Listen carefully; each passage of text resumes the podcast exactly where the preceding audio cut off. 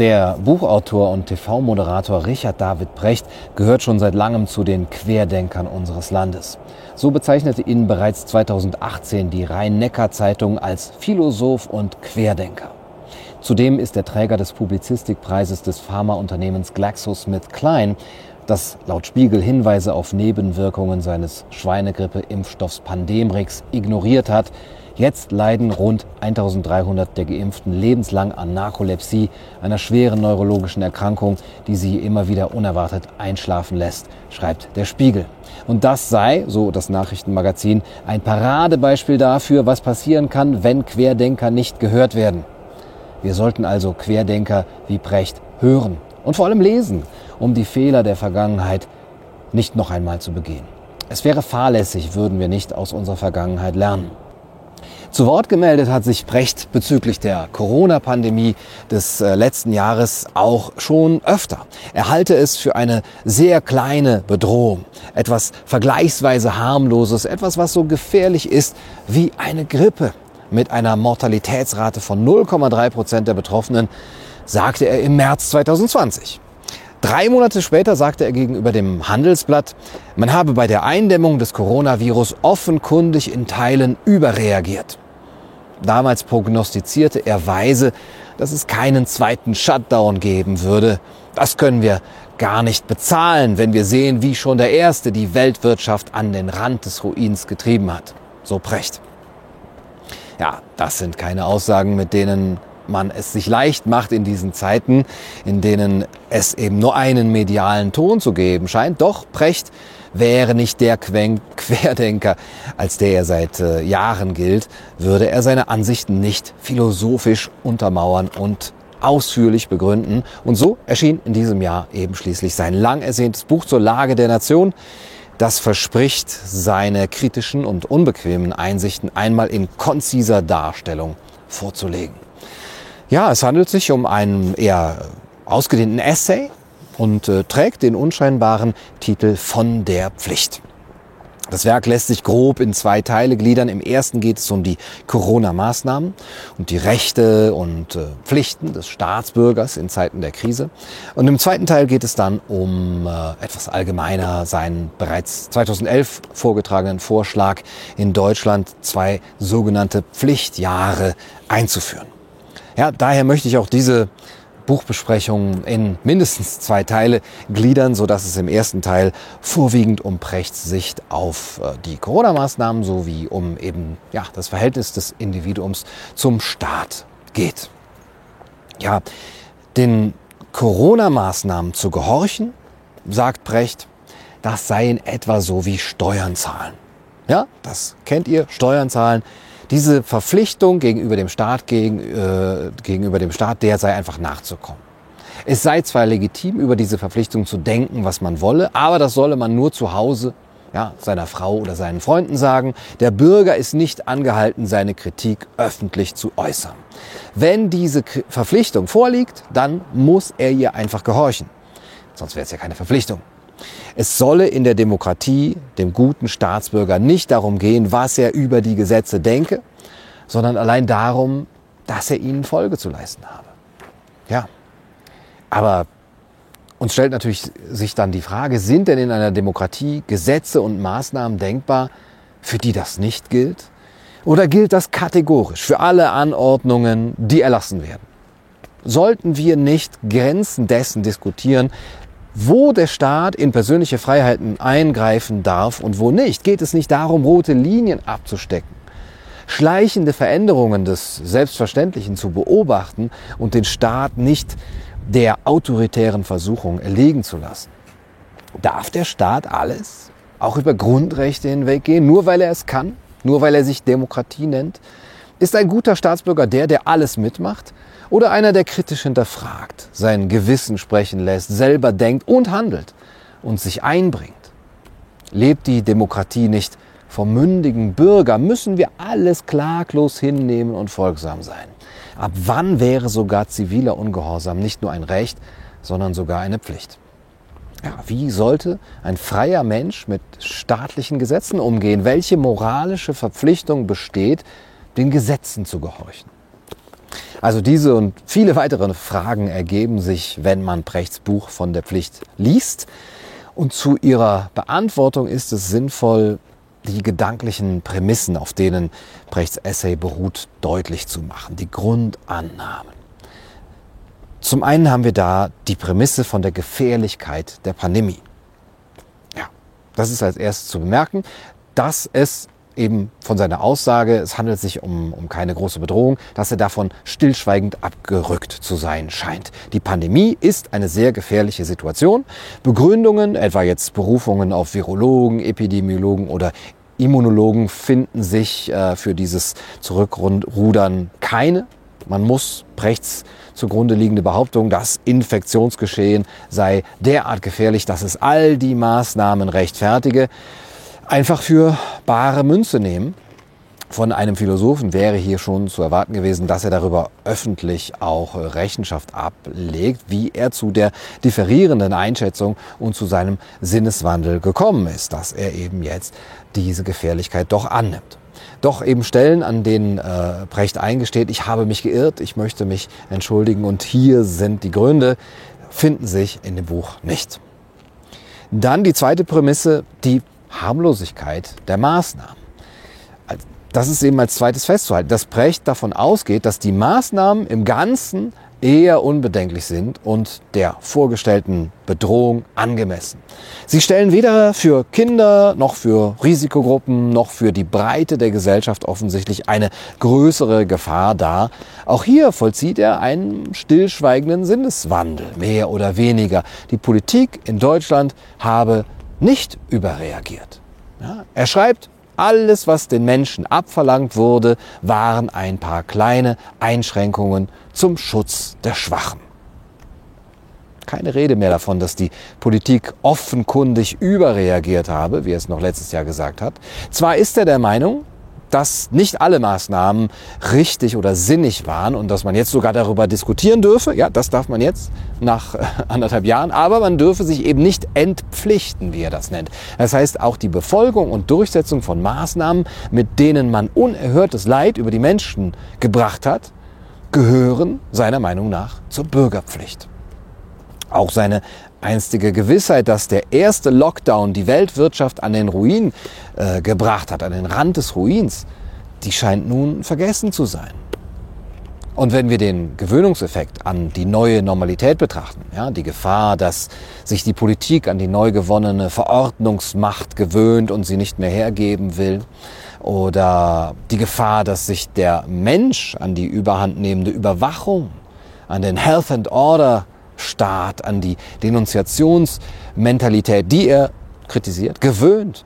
Die Gefahr, dass sich die Journalisten und die äh, mediale Öffentlichkeit an die Vereinseitigung des Diskurses gewöhnen.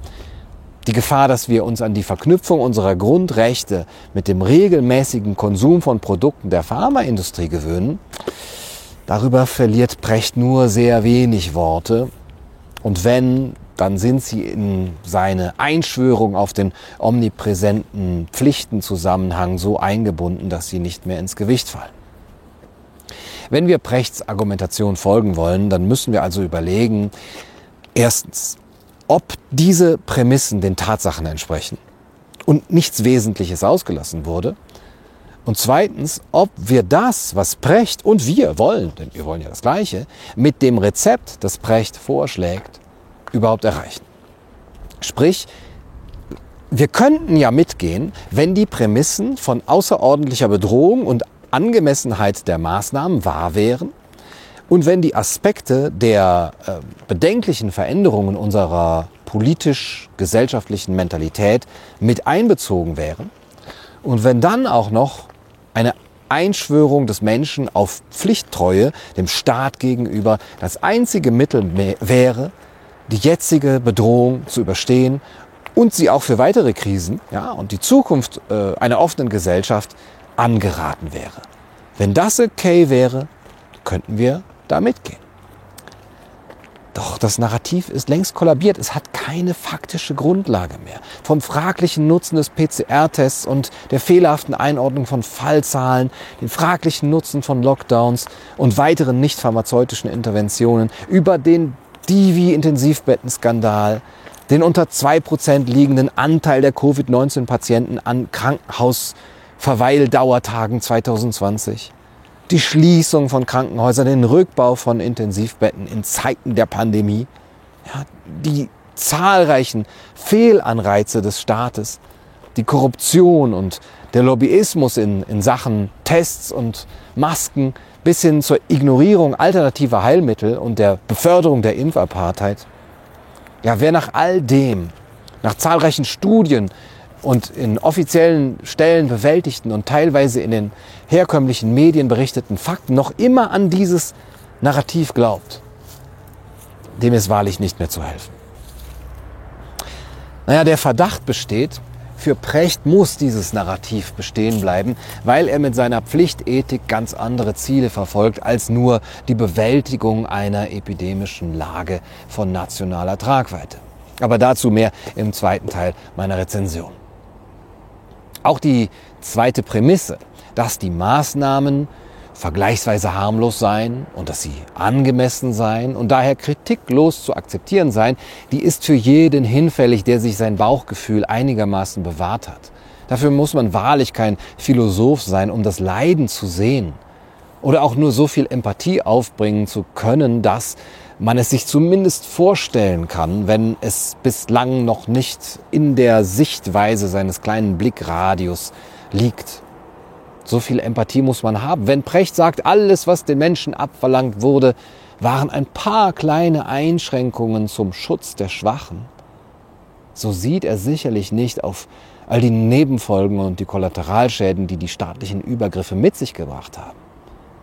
Und die schlimmster Natur sind für die Kinder, deren Leid er leugnet, mehrfach. So sagt er zum Beispiel, die tatsächlichen Schäden der Corona-Maßnahmen kennen wir nicht gut genug. Den äh, bislang äh, vorgelegten empirischen Studien misstraue ich zutiefst.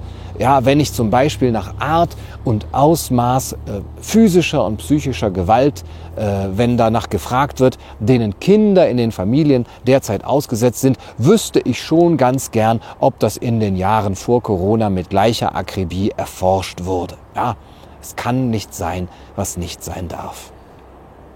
Nun, da er in seiner Bescheidenheit zugibt, dass er kein Kinderarzt oder Psychologe ist, haben wir seinen Verharmlosungen hier einmal die Aussagen von Experten entgegengestellt.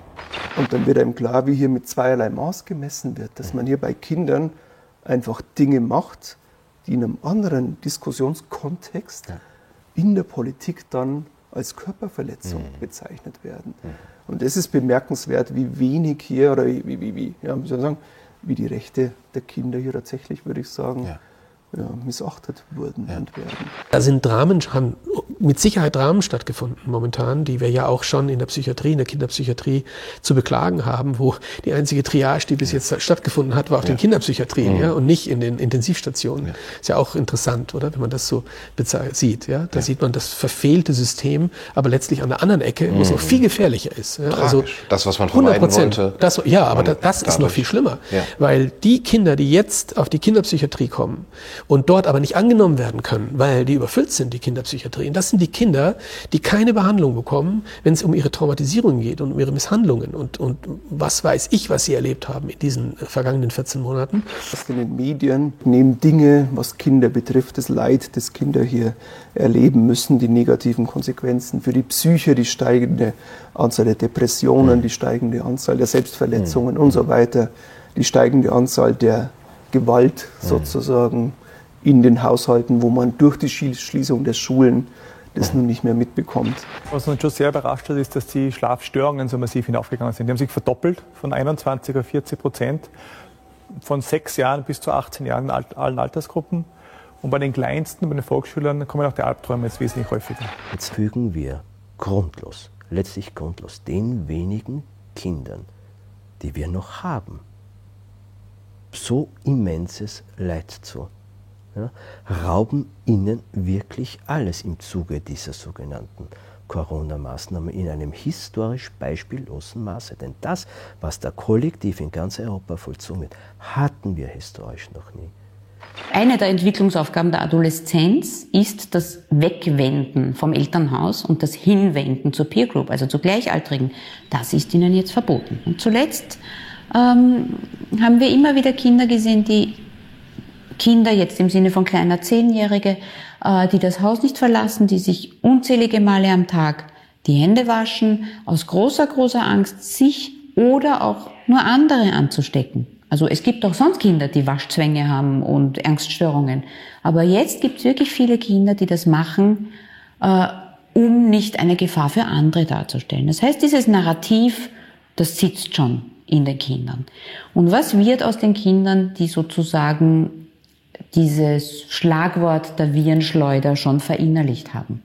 Wie kriegt man das wieder raus? Für Kinder hat sich der Lockdown in drastischen Konsequenzen niedergeschlagen. Kinder haben das Recht auf Bildung und das Recht auf soziale Kontakte, Trennung von ihren wichtigsten Bezugspersonen, Schulschließungen und, das, äh, und gesperrte Spielplätze, Sportplätze haben ihr normales Leben unterbrochen und können erhebliche Belastungen nach sich ziehen. Das sagt einem schon der gesunde Menschenverstand. Der Kontakt mit Gleichaltrigen ist für die Entwicklung der Kinder unverzichtbar. Eltern, die Lehrer ersetzen müssen, sind oft überfordert gewesen, insbesondere weil sie gleichzeitig im Homeoffice arbeiten mussten oder eben vor dem Ende ihrer beruflichen Existenz standen. Kinder, die Tag für Tag zu Hause sind, erleiden viel mehr an potenzieller Gewalt und, und sind, sind dem Missbrauch ausgesetzt. Wenn es für die Kinder kein Entkommen gibt, zu einem Freund, nicht mal auf einen Spielplatz. Wenn die Sozialarbeiter nicht mehr in die Wohnung kommen, durften, wenn die Treffpunkte für sozial schwache Familien seit Wochen zu waren. Lehrer oder äh, haben, haben Kinder eben äh, monatelang nicht mehr zu Gesicht bekommen. Ja? Und wer soll dann das Jugendamt informieren? Depressionen und Suizide unter Jugendlichen sind auf einem Allzeithoch. Die Triagesituation in den Kinder- und Jugendpsychiatrien gibt seit Monaten Anlass zu größter Besorgnis. War es das wert? Aus der polizeilichen Kriminalstatistik für das Jahr 2020 geht ein eklatanter Anstieg des sich im Umlauf befindlichen kinderpornografischen Materials von über 50 Prozent hervor. Schwere Misshandlung von Kindern stieg um 10 Prozent. Sexueller Missbrauch an ihnen um circa 7 Prozent. Laut Europol ist allein der Konsum von Missbrauchsabbildungen um rund 30 Prozent gestiegen. Ein Bericht des, der IWF der britischen Internet Watch Foundation dokumentiert für das Jahr 2020, dass ein Drittel der kinderpornografischen Websites Vergewaltigungen oder, Vergewaltigungen oder sexualisierte Folter von Kindern zeigten. Dabei waren über die Hälfte der Kinder jünger als zehn Jahre, zwei Prozent unter zwei Jahren.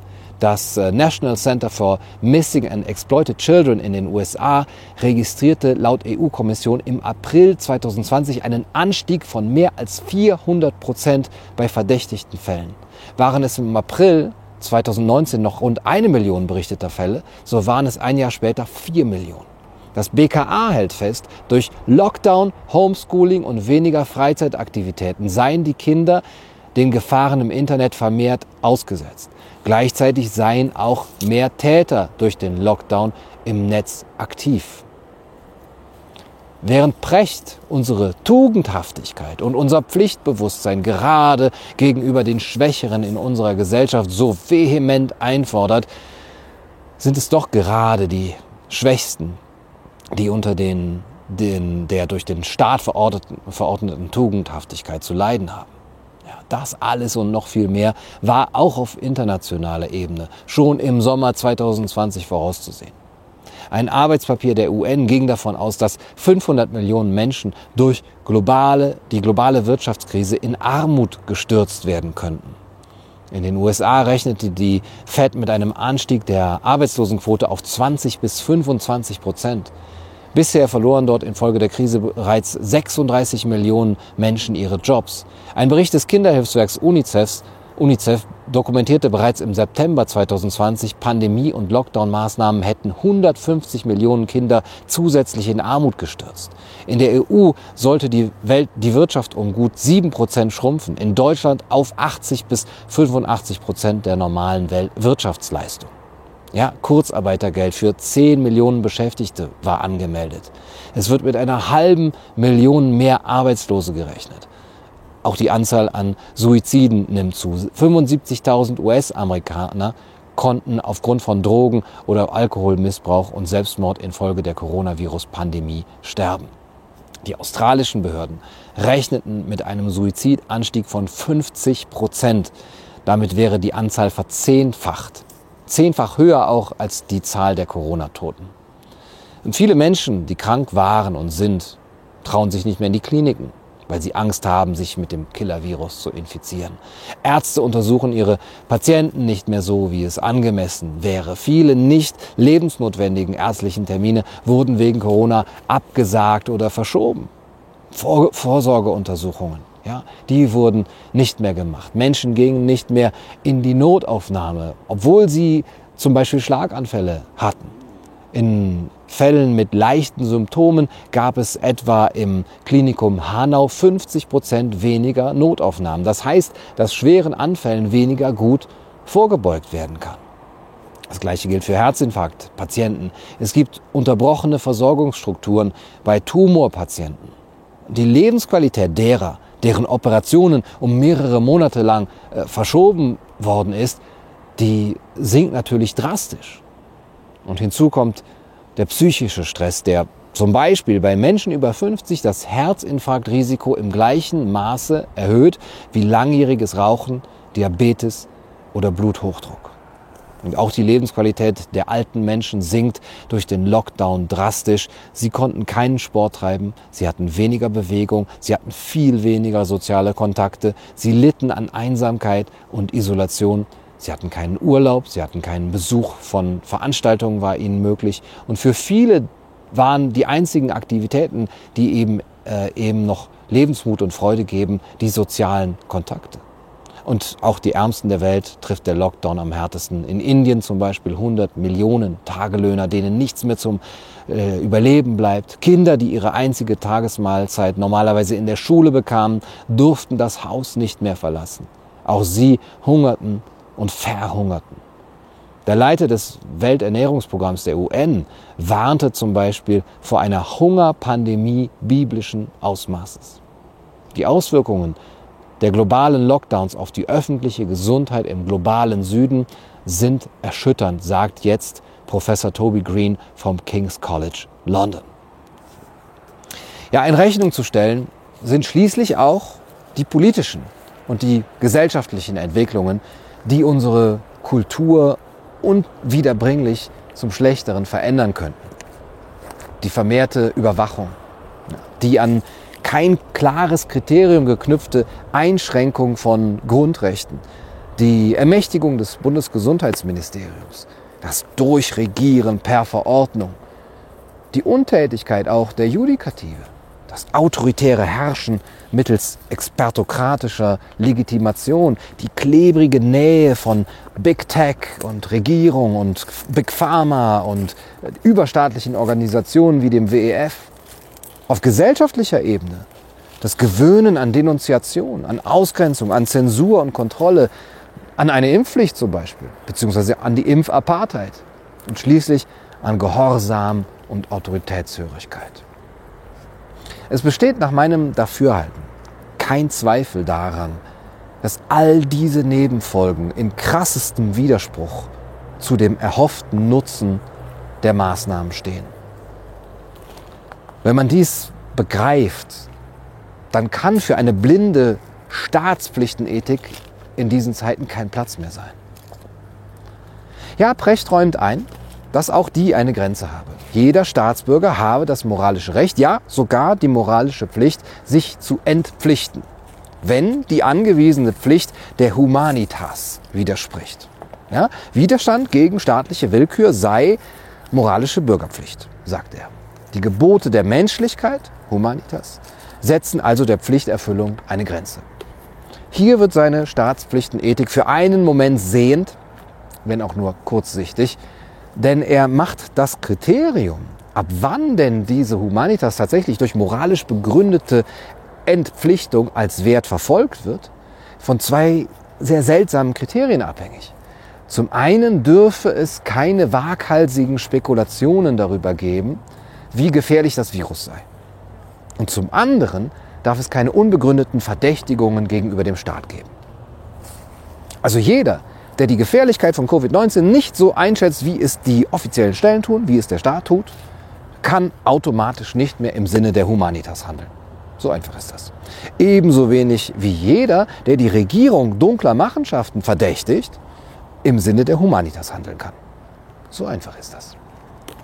Es dürfte deutlich sein, dass beide Kriterien höchst vage und subjektiv sind und auch sehr gefährlich. Wenn sie gelten würden, dann müsste der Staat ja nur offiziell eine Gefahr festlegen und schon wäre jeglicher Widerstand aus Gründen der Humanitas unmoralisch, da seine Gründe ja immer nur rein spekulativ wären und auf Verdächtigungen beruhend.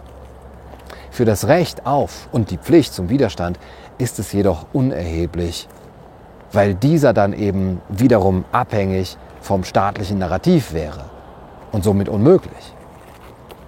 Ja, zumal die meisten Menschen, die die Maßnahmen kritisieren, ja gar keine Corona-Leugner, nicht einmal Corona-Verharmloser im eigentlichen Sinne sind und auch keine Weltverschwörung hinter dem Geschehen vermuten. Die meisten Menschen, die die Maßnahmen kritisieren, haben einfach nur Angst um ihre Kinder.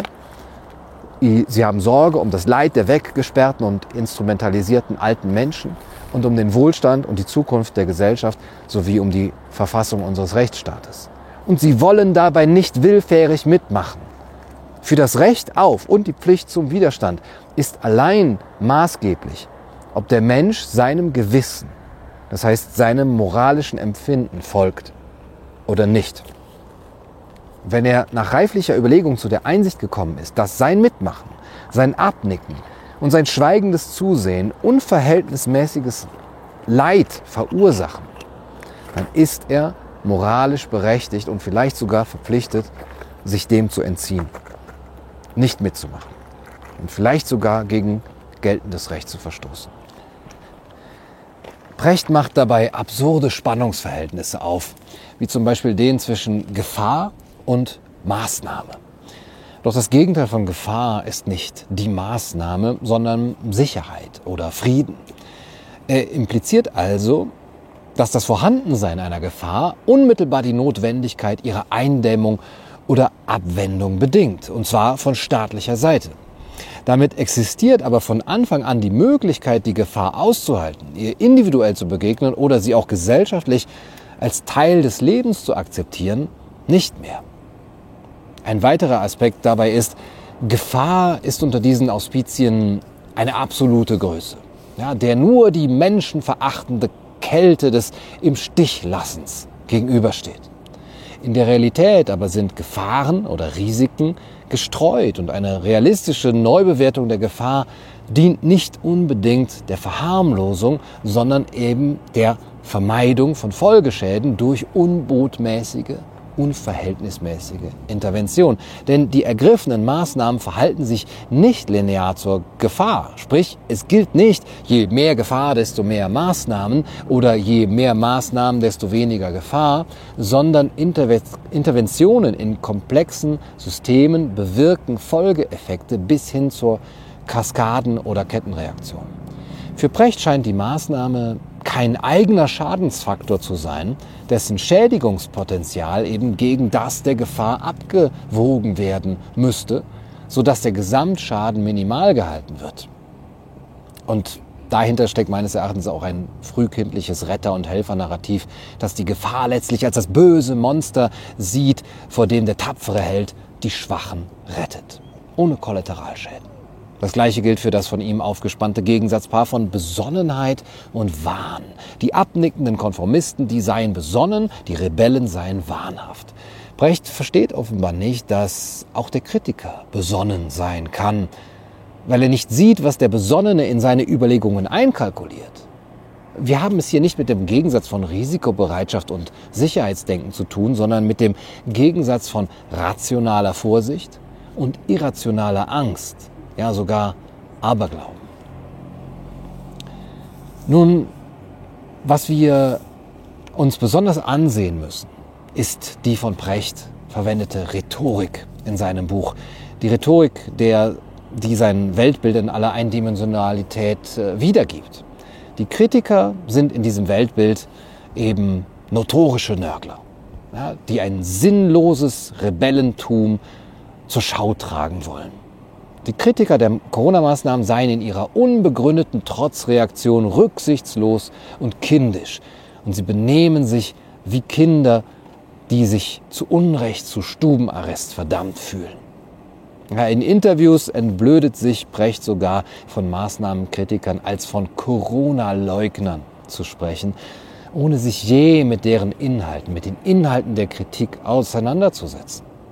Auf die Frage, ob, sie überhaupt, äh, ob er überhaupt eine Chance auf gemeinsamen Konsens sehe oder auf eine ertragreiche Unterhaltung mit den Corona-Leugnern, äh, da beantwortet er mit einem klaren Nein. Nämlich ein Nein, das die Gegner zu pathologischen Feinden ausdeutet. Die psychische Grundstruktur dieser Menschen, sagt er, besteht nicht darin, die Wahrheit herauszufinden, sondern Recht zu haben. Mit denen kann man nicht reden. Ja? All diese Menschen sind in Brechts Weltbild also rechthaberische Corona-Leugner. Zum Beispiel der Chemie-Nobelpreisträger Michael Levitt, John Ioannidis, Jay Bhattacharya, Ulrike Gero, Professor Dr. Dr. Christian Schubert, Professor Kubaner, Professor Ulrike Kämmerer, Professor Martin Kuldorf, Sunetra Gupta, Harald Wallach, Martin Sprenger, Frank Furedi, Peter Hitchens, Giorgio Agamben, Gertrud Höhler, Herbert Prantl, Juli C., Katrin Schmidt, Karina Reis, Sucharit Bhakti, Klaus Püschel, Stefan Hockertz, Martin Haditsch, Knut Witkowski, Friedrich Birner, Dr. Carsten Scheller, äh, Angela Spelsberg, Professor Gismondo, Pablo Goldschmidt, Stefan Hockertz, habe ich schon genannt, Gerard Krause, Karin Mölling, äh, Michael Osterholm, Pietro Vernazza, alles notorische Nörgler, mit deren Argumenten gegen die, gegen die Maßnahmen sich Precht nicht auseinandersetzen will, weil die Diffamierung einfacher ist als die inhaltliche Auseinandersetzung mit Fakten, die einem Weltbild widersprechen, das man nun einmal eingenommen hat, als es bequemer und opportuner zu sein schien. Wenn Sie sich einmal entschieden haben, würden die meisten Menschen lieber dabei bleiben, falsch zu liegen, als zuzugeben, dass sie sich geirrt haben das ist zwar eine, eher eine Wahrheit über die Condition humaine, doch einem, der sich gerne Philosoph nennt, steht sie nicht gut zu Gesicht.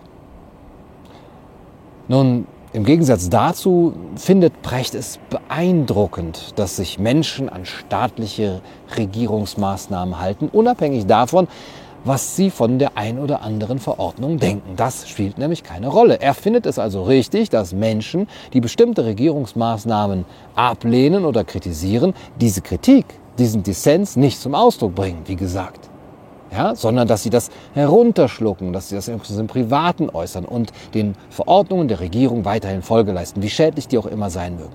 Diesem Gehorsam kann dementsprechend also nur entweder eine gewisse Einsicht in den Plan, ja, die wohlwollenden Bestrebungen der Regierung für das größere Wohl zugrunde liegen, oder eben ein aus der Selbstwahrnehmung der eigenen Stellung als Staatsbürger resultierendes Vertrauen in den Staat. Aber beides rechtfertigt nicht die Unterlassung legitimer Kritik. Der Ruf danach, die eigenen Werte und Überzeugungen für das vermeintlich größere Wohl, dessen Inhalt immer vom Staat natürlich selber vorgegeben wird, für dieses Wohl zurückzustellen, das ist ein Charakteristikum faschistischer Systeme. Der Mensch soll sein Leid, sein Gewissen und seine Kritik zurückstellen, um die Ideale der Ideologie nicht zu gefährden. Unterlasse ich meine Kritik aber, weil ich dem Handelnden, also in diesem Fall dem Staat, einfach vertraue oder weil ich ihm gegenüber ein gewisses Verantwortungsgefühl empfinde, dann handle ich nicht nur entgegen meiner eigenen Moral, sondern mache mich auch mitschuldig an den eventuellen Schäden. Und das ist nicht moralisch. Dies führt uns zum dritten Punkt in der Analyse von Prechts Rhetorik, dem Staat. Die penetrante Verwendung des Begriffes Vorsorge und Fürsorgestaat zeigt schon, in welche Richtung es geht. Brechts Staatsbild liegt im Wesentlichen drei Mechanismen seiner Wahrnehmung. Zum einen die Personifikation und die Individualisierung des Staates. Brecht verkennt vollkommen die vorhandenen Machtverhältnisse. Ja? Der Staat, den er öfter auch unseren Staat nennt, er wird behandelt wie ein ebenbürtiges Individuum, wie ein Mensch mit Rechten und Pflichten und nicht wie ein abstraktes Mittel der Gesellschaft zur Ordnung ihrer selbst. Nein, er wird beschrieben, als wäre eine Person mitten unter uns, die für uns in Vorleistung geht und der gegenüber wir uns nun endlich einmal dankbar zu erweisen haben. Der Staat verordnet in Prechts Worten nicht nur erfordert, er bittet und er fleht.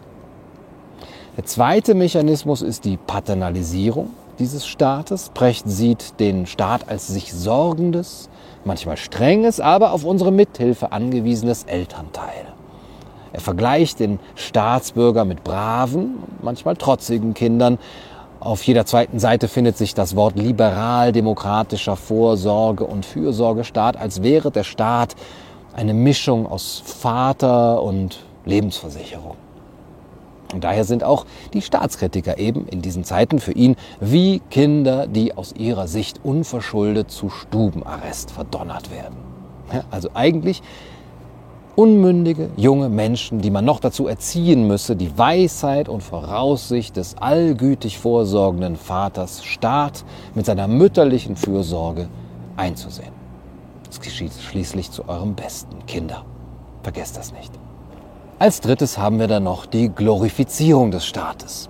Das Wohlwollen der Staatsgewalt anzuzweifeln, scheint für Precht vollkommen absurd. Hat man sich erstmal den Staat als willkürlichen Verweigerer der Grundrechte vorgestellt, traut man ihm auch schnell alle erdenklichen hinterhältigen Beweggründe zu, sagt er. Ja, wie kann man nur? Und das politische Feld besteht danach aus zu allem entschlossenen Kriminellen und nützlichen Idioten, die ihnen willig folgen, unfähig dazu, die Folgen ihrer Helferdienste zu übersehen. Ja, das sind nur einige der idealisierenden Beschreibungen der Staatsgewalt. Weiterhin setzt Precht den Staat in Kontrast zum Virus. Kann man das unsichtbare Virus schon nicht bekämpfen, so nun doch schon den unsichtbaren Staat, der es einzudämmen versucht, schreibt er. Der sichtbare Staat also als Gegensatz zum unsichtbaren Virus. Der Staat ist weder eine sichtbare Person noch Personengruppe, sondern ein abstraktes Konstrukt und damit genauso wenig sichtbar wie das Virus, auch wenn wir metonymisch stehende Symbole für ihn finden können. Im Gegenteil, wenn man es genau nimmt, ist das Virus sogar äh, sichtbar, nur eben nicht für unsere Augen zu erkennen. Ein Staat hingegen bleibt immer abstrakt. Für Brecht ist Deutschland sogar ein Staat mit Herz. Und er schreibt, seit wann schlägt das Herz von Faschisten für die Schwachen? Er scheint dabei jedoch zu vergessen, dass es geradezu die Angewohnheit von Faschisten ist, sich ein größeres Wohl zu suchen, um ihre Ideologie zu legitimieren. Und dazu gehört auch immer die Umkehr von Opfer und Täter, von Schwachen und Starken in einer Gesellschaft.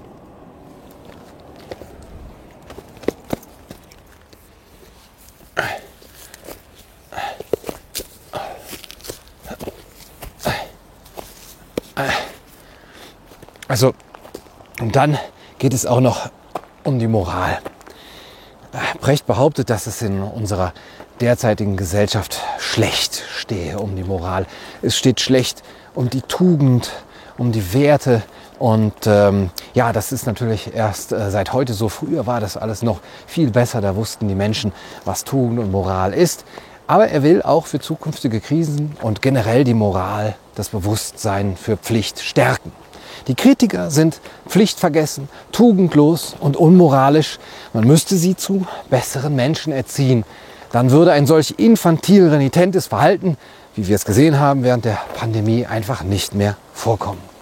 Zugleich glaubt Precht an eine Hierarchie der Moral und der Pflichten, wenn er etwa von einer Rangordnung staatlicher Schutzpflichten spricht. Gesundheit vor Freiheit, Solidarität vor Bürgerrechten, Gemeinwohl vor Eigennutz. Ja, das Reich des Guten scheint für ihn übersichtlich geordnet zu sein. Und der Staat, unser Staat, hat in platonischer Manier Einblick in diese Wertehierarchie, sodass er entscheiden kann, wann der Untertan welchem Wert nachzukommen hat. Doch mit einer Moral, die stets allein Nach einer Hierarchie des Üblen und des Guten gewichtet, kommt man wahrscheinlich nicht sehr weit in dieser Welt. Abgesehen davon, dass vielleicht äh, nicht jede moralische Abwägung vor einem inneren internationalen Gerichtshof vollzogen werden muss. Ob ich einem in Not geratenen Bekannten Geld leihe oder nicht, ob ich meine Kinder taufen lasse oder nicht, oder ob ich von einer wohltätigen Organisation 100 Euro eben, dass ich ihr mehr oder weniger spende. All das sind Fragen, die nicht unbedingt vor einem höchsten Tribunal der Moral entschieden werden müssen. Mit der Idee des Guten als höchster Instanz, um sich zu orientieren, ist es im Alltag ja so eine Sache. Auch nach Platon gibt es nämlich eine strenge Hierarchie der Tugenden. Ja, eine Skala, auf der sich immer genau ablesen lässt, was eine bestimmte Haltung oder Eigenschaft moralisch wert ist. Und weil das so sein soll, gibt es auch keine Konkurrenz zwischen den Tugenden. Gerechtigkeit und Wahrheit, Ehrlichkeit und Vaterlandsliebe, Tapferkeit und Familiensinn, all das steht nach Platon schon von Natur aus nicht miteinander in Konflikt.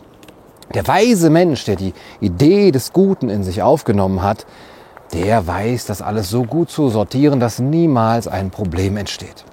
Allenfalls gibt es Scheinkonflikte. Aus heutiger Sicht ist das eine ziemlich merkwürdige Idee und eigentlich war sie es auch schon zu Platons Zeiten. Im Dionysos-Theater von Athen feierte das Publikum etwa die Schauspiele des Aeschylos, des Euripides und des Sophokles. Die beiden letztgenannten lebten noch als hochgeehrte Greise, als Platon ein junger Mann war. Und wovon handelten ihre Tragödien? Von nichts anderem als von dem Konflikt der Tugenden und ihrer gelegentlichen Unvereinbarkeit. Denn genau dies ist der tragische Konflikt, dass man eine Entscheidung zwischen zwei Gütern, zwei Pflichten, zwei Gefühlen oder zwei Zielen treffen muss. Ja, und die sind augenscheinlich gleich wichtig, aber unvereinbar. Bei Sophokles ist das das Leitmotiv all seiner Stücke. Die Gesetze der Menschen und die Gebote der Götter geraten miteinander in Konflikt. Und ebenso ist es mit den rivalisierenden Treuepflichten der Menschen gegenüber unvereinbaren Gütern. In der Welt der Tragödie sind die Tugenden dann nicht mehr sauber geordnet. Die alten, überlieferten Hierarchien, die überzeugen nicht mehr und neue sind nicht zur Hand. Was in einer bestimmten Situation gut oder falsch ist, ist schwer zu sagen. Und auch das, was höher gewichtet werden muss, Treue, Ehre, Freundschaft, Familie, Tapferkeit, Gerechtigkeit, Gesetzesfurcht, die Begriffe purzeln nur durcheinander und stiften überall Tote. Ja, gerade in Krisenzeiten kollidieren die Werte auf sichtbarste und tragischste. Volksgesundheit, Schutz, Sicherheit, Ordnung, Solidarität versus Freiheit, Selbstbestimmung, Autonomie, Grundrechte, Demokratie. Aber für Precht ist die Realität ein Gräuel, eine Gefahr, ein Ort der Unmoral, so wie es für Platon die Tragödie ist. Der Kunst des Sophokles oder des Euripides konnte Platon beileibe nichts abgewinnen, ebenso wenig wie Precht der Verwirrung, die der widerständige Geist einiger Zweifler in die geordnete Welt des Fürsorge- und Vorsorgestaats bringt. Wer die Verwirrungen der Tugenden in einem solchen Maße vorführt, so meinte schon Platon, der vergrößert das Chaos unter den Menschen nur noch zusätzlich. Für ihn war vor allen Künsten, von allen Künsten das Drama deshalb die moralisch fragwürdigste. Wie bestürzend zu sehen, dass sich Menschen an der Darbietung von charakterlich fragwürdigen oder schlechten Personen ergötzen Gar nicht zu reden von den Schauspielern, ja, die möglicherweise auch noch Spaß an solchen Darbietungen hätten. Ja, kein Wunder, dass die Regierung in Platons idealem Staat das Programm des Theaters einseitig und streng reglementieren soll und vieles verbieten. Ja, kein Wunder also, dass auch die Regierung in Prechts idealem Staat das Programm der Freiheit einseitig und streng reglementieren soll und vieles verbieten. Prechts Idee der Pflicht mit ihrem moralisch geordneten Kosmos ist ein Abwehrversuch gegen die Welt, die das, die das Theater zum Beispiel vorführt. Aber ist es nicht auch gleichzeitig ein Abwehrversuch gegen die Realität? Sein Moralverständnis hat dabei mehr oder weniger direkte Auswirkungen auf das Staatsverständnis. Nach Precht sind Rechte und Pflichten nicht losgelöst voneinander zu denken. Rechte hat der Mensch nur, insofern er Pflichten hat. Sein Recht, Rechte zu haben, ist also an seine Pflichtschuldigkeit gebunden. Dass etwa in Artikel 1 der Allgemeinen Erklärung der Menschenrechte keine Rede von Pflichten ist, sondern es heißt, alle Menschen sind frei und gleich an Würde und Rechten geboren. Das weiß Brecht offenbar nicht. Rechte hat man, weil man Mensch ist. Und zwar in erster Linie sind das Abwehrrechte gegenüber dem Staat. Moralische Pflichten hat man als Mensch höchstens, weil man sich ihnen selbst unterworfen hat aus Einsicht in das Sittengesetz, in das moralische Gesetz in mir, aus Tugendhaftigkeit, aus Glauben. Als Bürger hat man vielleicht staatliche Pflichten, die aber im Grunde genommen staatliche Zwänge sind und deren Einhaltung und Nichteinhaltung sanktioniert wird vom Staat. Je stärker diese Begriffe miteinander vermischt werden, umso eher lässt sich noch die gröbste Übergriffigkeit des Staates ins Privatleben der Menschen legitimieren. Und das ist die große Gefahr. Mit der Rhetorik des keine Rechte ohne Pflichten lässt sich nämlich sehr gut ein Staat machen. Ja, wie man auch am Rechtsstaatsverständnis des Nationalsozialismus sehen kann. Das kann man daran sehr gut veranschaulichen. Der Staat der Recht und Pflicht zusammendenkt, ist der totale Staat, den man damals dem verpönten liberalen Staat gegenübergestellt hat, der nämlich eine private Sphäre der Freiheit einer staatlichen Sphäre der Pflichten entgegengesetzt hat. Der liberale Staat. Aber der deutsch-rechtliche Gedanken kennt keine Sphäre, die tun und lassen kann, was sie will, sondern betrachtet alle Berechtigung unter dem Gesichtswinkel der Pflicht so etwa der NS-Jurist und Rassentheoretiker Friedrich Nicolai. Ein Staat, der Recht und Pflicht voneinander abtrenne, so Nicolai, könne gar nicht mehr Rechtsstaat genannt werden. Ja, man sieht nicht nur, dass Begriffe wie Rechtsstaat oder auch Fürsorge und Vorsorgestaat auch immer von denjenigen missbraucht werden, die alles andere als einen Rechtsstaat im Sinn haben, nämlich die den totalen Staat wollten, sondern auch, dass die Macht des Staates immer größer und die Freiheit des Individuums immer kleiner wird, je mehr Aspekte des menschlichen Lebens in diesen Teil des ominösen Pflichtzusammenhangs fallen der Antwort auf die Frage, welche Pflichten er sich nämlich noch an, ausdenken kann, unser lieber Fürsorge- und Vorsorgestaat, diese Antwort ist keine Grenze gesetzt. Ob es die Impfpflicht ist, gegen die sich Brecht ja noch ausspricht, obwohl sie ja nach seiner eigenen Logik dann er kritiklos akzeptieren müsste, sobald sie in einem Fürsorge- und Vorsorgestaat zur gesetzlichen Pflicht gemacht würde, oder die Pflicht, seine Identität digital auszuweisen oder die Pflicht, kein Bargeld mehr zu benutzen oder die Pflicht, jegliche Transaktion äh, in seinem Energieverbrauch kontingentieren zu lassen und so weiter. Jeder Gesichtspunkt des menschlichen Lebens lässt sich in eine vermeintliche Pflicht umdeuten. Und das heißt eben, jeder, der auf Autonomie und Bürgerrechte Wert legt, der lässt sich als notorischer Nörgler, der sich aus einer Mischung aus Infantilismus und Rebellentum von der Volksgemeinschaft und dem Staat entpflichtet hat, umdeuten. Aber ist das der Mensch, den wir aufwachsen sehen wollen in unserer Welt? Soll er so aussehen? Precht zufolge selber nicht. In einem seiner früheren Bücher vertrat er mit Wilhelm von Humboldt die Idee, der Staat solle die Menschen zu Bürgern erziehen. Zitat, und dafür musste man lernen, Verantwortung für sich und andere zu übernehmen, sich einzubringen, mitzuwirken und dabei über den eigenen Tellerrand zu schauen. Das klingt doch schon mal ganz gut.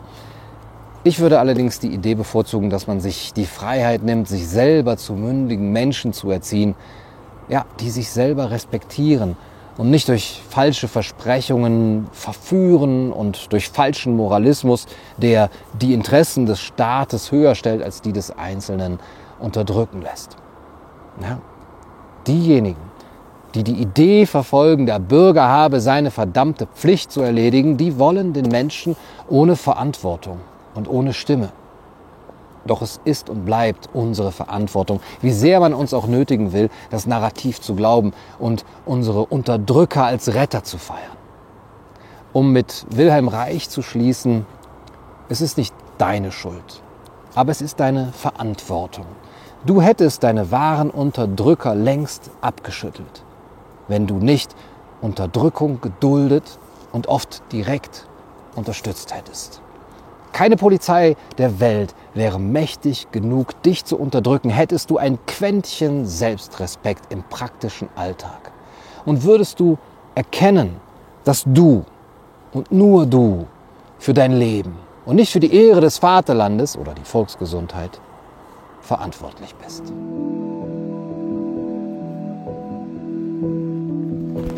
Ähm, das war der erste Teil meiner Buchbesprechung des Buches von Richard David Precht äh, von der Pflicht, ja, und um diesen Begriff Pflicht geht es dann auch im zweiten Teil. Nachhören könnt ihr wie immer alles äh, als Podcast auf allen gängigen Plattformen, auf Soundcloud, auf Deezer, auf Spotify, auf iTunes. Äh, sehen könnt ihr es natürlich auch auf meinen anderen Kanälen, auf Odyssey, auf Vimeo, auf Visi. Und unterstützen könnt ihr mich und mein Team, meine Arbeit gerne über Kontoüberweisung, über Krypto, über PayPal. Ähm, alle Links dafür findet ihr in der Videobeschreibung und Dutzende exklusive Videos und Texte sowie alle Einladungen zu Seminaren, Vorträgen und äh, weiteren Vorlesungen bekommt ihr als exklusive Abonnenten meines Rundbriefs auf Substack oder auf Patreon. Gute Nacht und viel Glück. Du, du, du